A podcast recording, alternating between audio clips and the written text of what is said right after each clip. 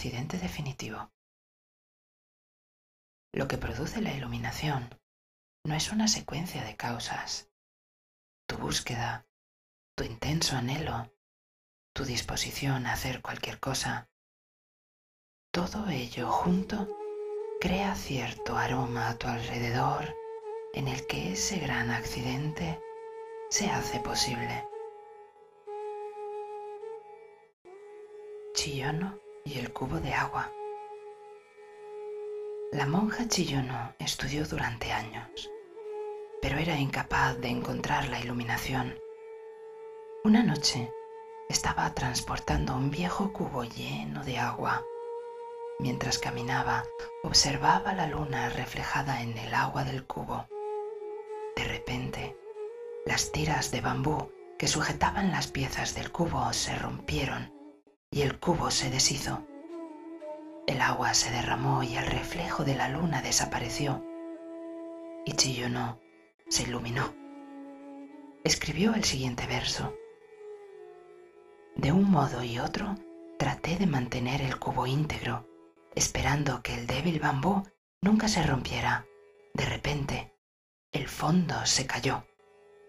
No más agua, no más reflejo de la luna en el agua vaciedad en mi mano. La iluminación es siempre como un accidente, porque es imprevisible, porque no puedes gestionarla, no puedes hacer que ocurra. Pero no me entendáis mal, porque cuando digo que la iluminación es como un accidente, no estoy diciendo que no hagáis nada para obtenerla. El accidente solo ocurre a los que hacen mucho para que les ocurra, aunque nunca les ocurre por lo que hacen. Ese hacer solo es la causa que crea la situación por la que tiende a ocurrir el accidente. Eso es todo. Este es el significado de ese magnífico suceso. Debo deciros algo de Chillono. Era una mujer muy hermosa.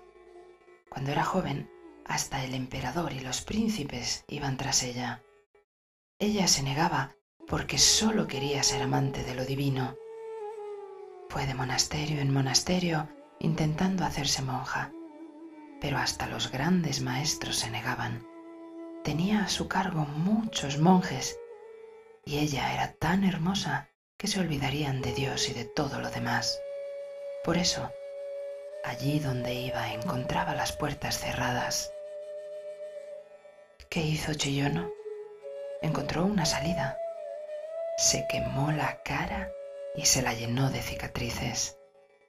Y después fue a un maestro que ni siquiera podía reconocer si era hombre o mujer. Entonces fue aceptada como monja. Estudió y meditó durante 30, 40 años sin parar. Entonces, de repente, una noche, estaba mirando la luna reflejada en el cubo de agua. De repente el cubo se cayó, el agua se derramó y la luna desapareció. Ese fue el detonante. Siempre hay un punto crucial en el que lo viejo desaparece y lo nuevo comienza, en el que renacemos.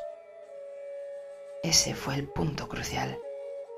De repente, el agua se derramó y ya no había luna.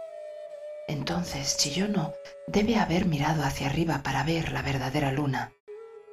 De repente despertó al hecho de que todo es un reflejo, una ilusión, porque vemos las cosas a través de la mente. Cuando se rompió el cubo, la mente también se rompió. Estaba preparada. Todo lo que podía hacerse ya se había hecho. Ella ya había hecho todo lo posible.